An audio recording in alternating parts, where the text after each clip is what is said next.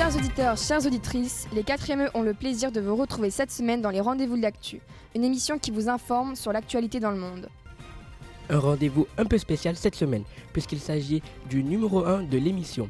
L'actualité a été très riche cette année. Nous avons présenté toute l'année des revues de presse hebdomadaires et nous vous proposons de revenir sur des moments importants de cette actualité. Alors, de quoi va-t-on parler, Thaïs? En effet, Riyad, beaucoup de sujets, nous ne pourrons pas tous les traiter. Dans cette émission, nous allons vous parler des questions internationales, mais aussi de sujets de société, sans oublier nos rubriques sport et nouvelles technologies. C'est parti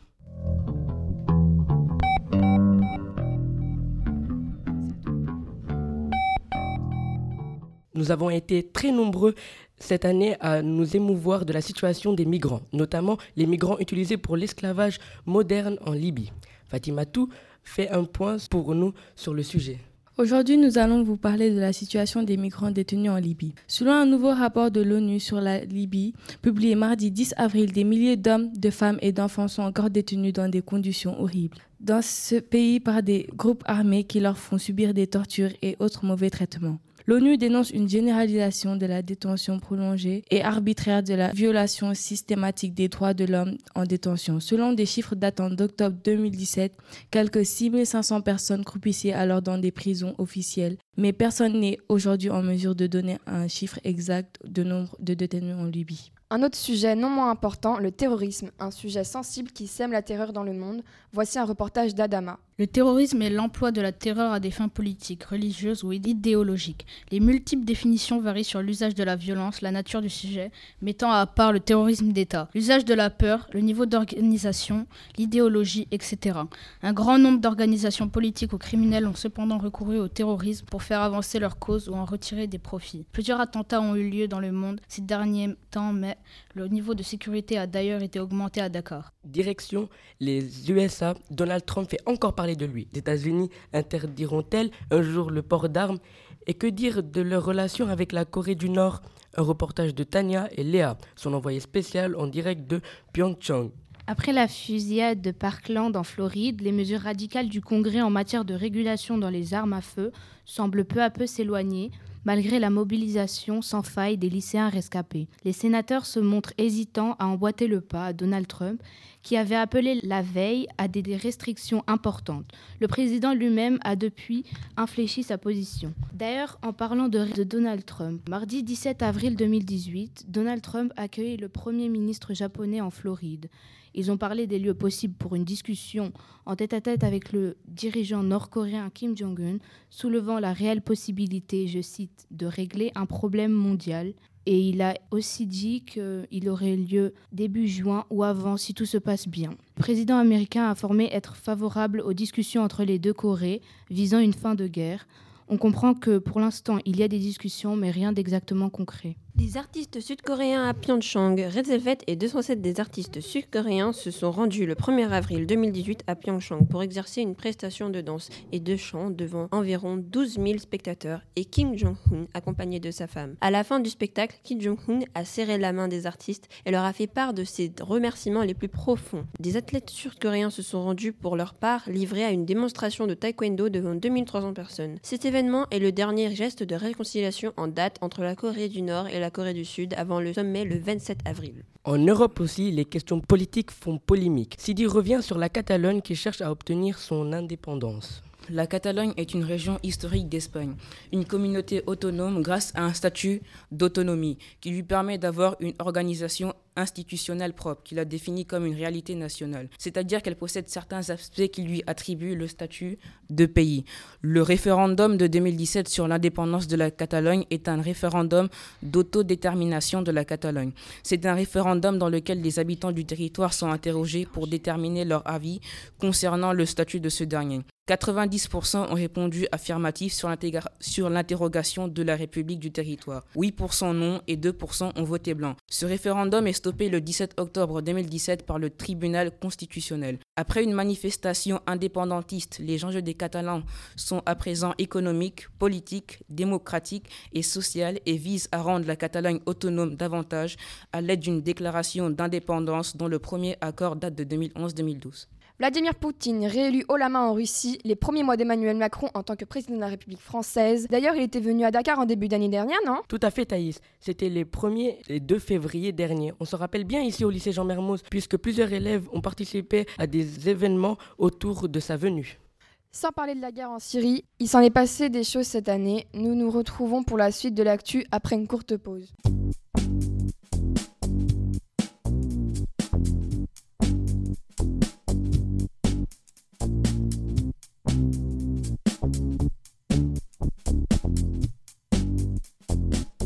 Lila et Edwin s'est penché sur la question des violences exercées à l'encontre des femmes, dont on a beaucoup parlé sur les réseaux sociaux avec le hashtag MeToo.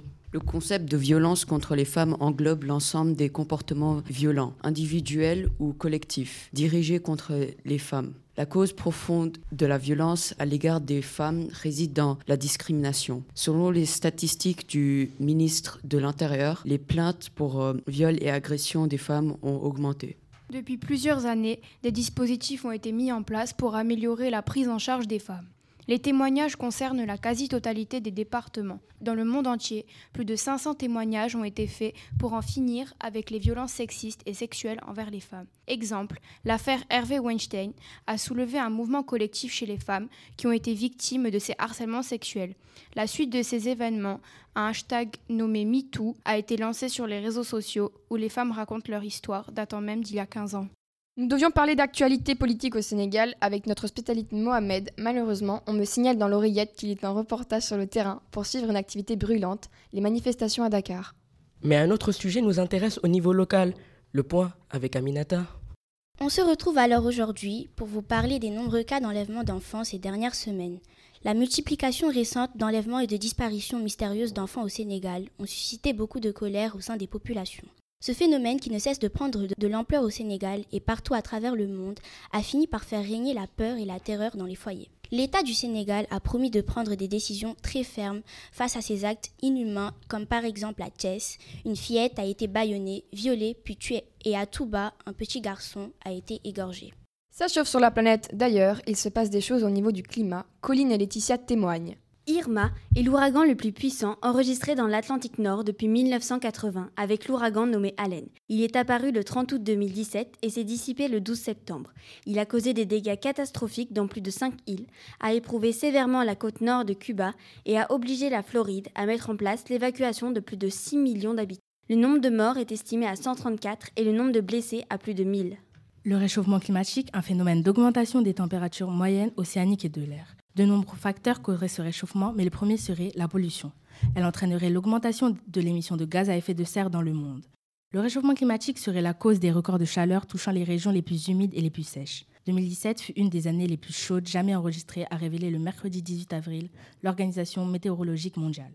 De même, une arrivée d'air chaud sur l'Arctique a repoussé l'air froid vers le sud et provoqué des épisodes de froid polaire dans toute l'Europe. À Paris, ce phénomène est appelé le Moscou Paris. Il a débuté aux alentours de fin février début mars 2018.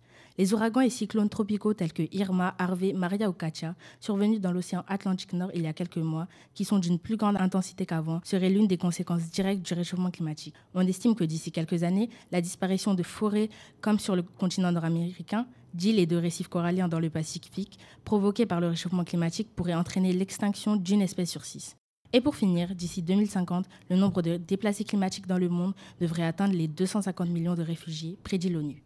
Une courte pause avant de revenir sur des sujets plus légers. Le sport, les nouvelles technologies par nos reporters Rania et Wissam.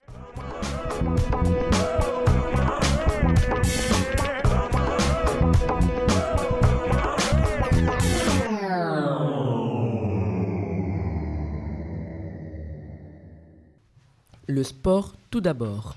Anne Hidalgo a lancé la participation de Paris aux Jeux olympiques 2024 car François Hollande les a convaincus de le faire. Paris a été désigné au Pérou le 13 septembre 2017 et les JO auront lieu donc à Paris.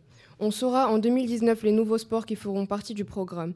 Il y a quelques sports de tradition française qui frappent la porte, comme le billard et la pétanque, a indiqué Denis Masseglia, président du Comité national olympique et sportif français, CNOSF. Le mardi et le mercredi 11 avril, nous avons assisté à des matchs historiques de la Ligue des Champions. L'élimination du FC Barcelone battu 3 à 0 contre AS Roma, l'élimination de la Juventus sur penalty mérité du côté du Real Madrid. Liverpool qui passe en demi-finale suite à l'élimination de Manchester City. Les matchs pour la demi-finale sont Bayern de Real de Madrid, AS Roma, Liverpool. Côté championnat, le FC Barcelone reste premier de la Liga face au Real qui est quatrième. Et surtout, soyez tous devant vos écrans pour le match de la France qui va jouer à Kazan Arena contre l'Australie le samedi 6 juin et le Sénégal qui va jouer contre la Pologne le mardi 19 juin à Moscou au stade de Spartak pour la Coupe du Monde.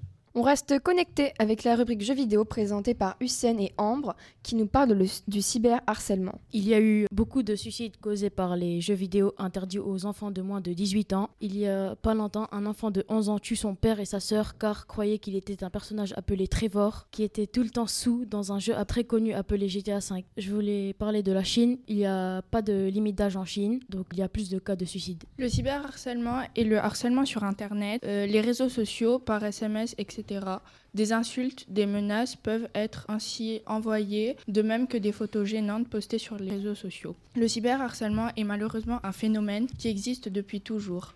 Le plus souvent, c'est du harcèlement classique. Pour l'instant, un jeune sur dix est victime de cyberharcèlement.